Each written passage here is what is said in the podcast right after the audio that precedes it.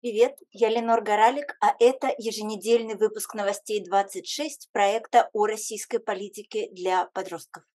Давайте попробуем говорить о том, что произошло за последнюю неделю. Я записываю этот выпуск в воскресенье утром 30 октября и обещаю, что, как всегда, какие бы сложные новости нам не предстояло обсудить, этот выпуск закончится на хорошей ноте. Поехали. Новость первая про выход России из зернового соглашения. На протяжении очень многих лет Украина продавала миру выращенное на своих полях зерно, например, пшеницу, ячмень и рожь. Это всегда было очень важно не только для Украины, но и для стран, которые покупали у нее зерно.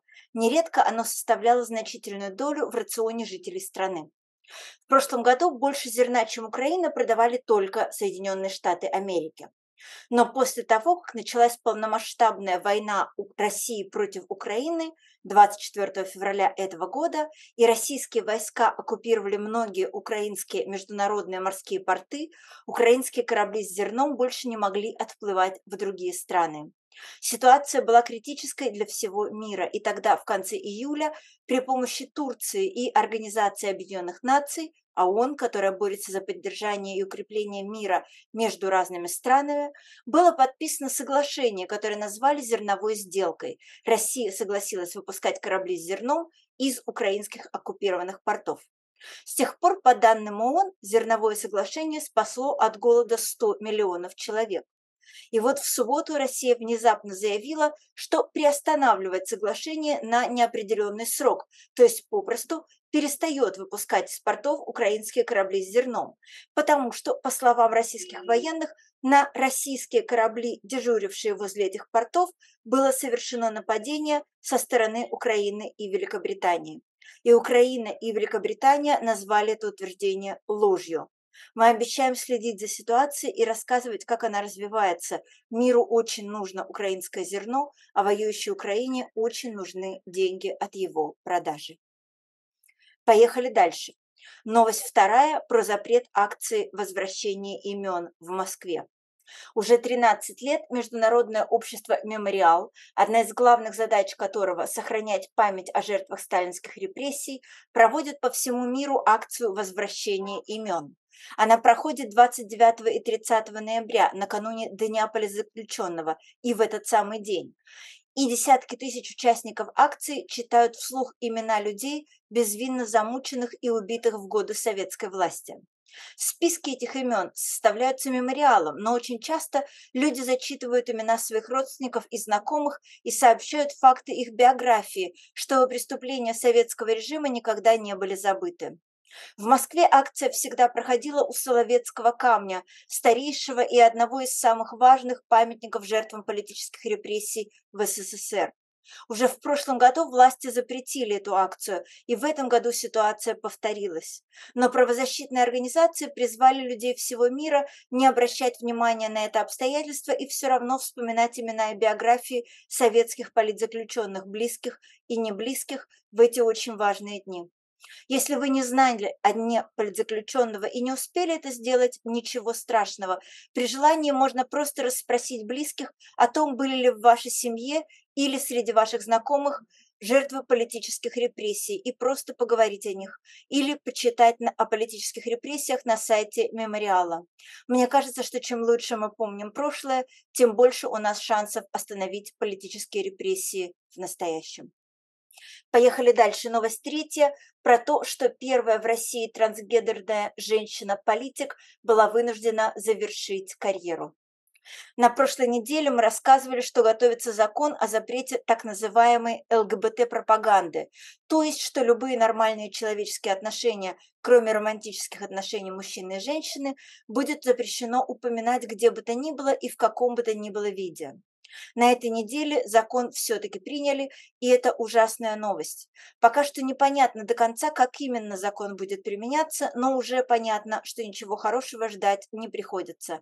Он будет использоваться для того, чтобы преследовать людей, неугодных власти, и запрещать книги, фильмы, игры и сайты любой другой и любой другой неугодной власти контент. А пока что к этой плохой новости добавилась еще одна. Юлия Алешина, очень смелая трансгендерная женщина, глава отделения партии «Гражданская инициатива» в Алтайском крае, сообщила, что из-за этого закона была вынуждена завершить свою политическую карьеру. Она написала в своем телеграм-канале «Не представляю, как дальше вести публичную политическую деятельность, являясь открыто трансгендерной женщиной. Хочется только надеяться, что Юлию еще ждет блестящая политическая карьера, когда от власти, принимающей такие законы, ничего не останется. Поехали дальше. Новость четвертая про включение в уроки ОБЖ начальной военной подготовки. Ученики 10 и 11 классов теперь будут учиться обращаться с автоматом Калашникова, изучать принципы действия гранат F1 и РГД-5 и учиться оказывать первую помощь в бою. Все это станет частью занятий ОБЖ. Такой проект приказа разместило на этой неделе в сети Министерство образования России. Во-первых, это показывает, что Россия твердо намерена и дальше оставаться страной, в которой, которая в каждом молодом мужчине видит потенциального солдата, которого можно отправить умирать по первому же желанию властей, а во-вторых, это лишний раз доказывает, что нынешние власти России упорно хотят вернуть страну обратно в СССР, где детей тщательно учили начальной военной подготовке ровно по этой же причине.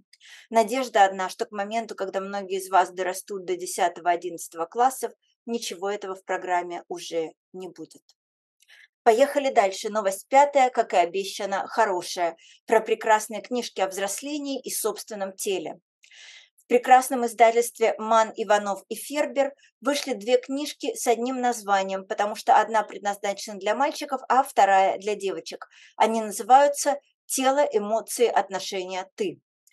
Книжки показались мне честными, без соплей и без попыток спрятать важный разговор за розовыми бантиками.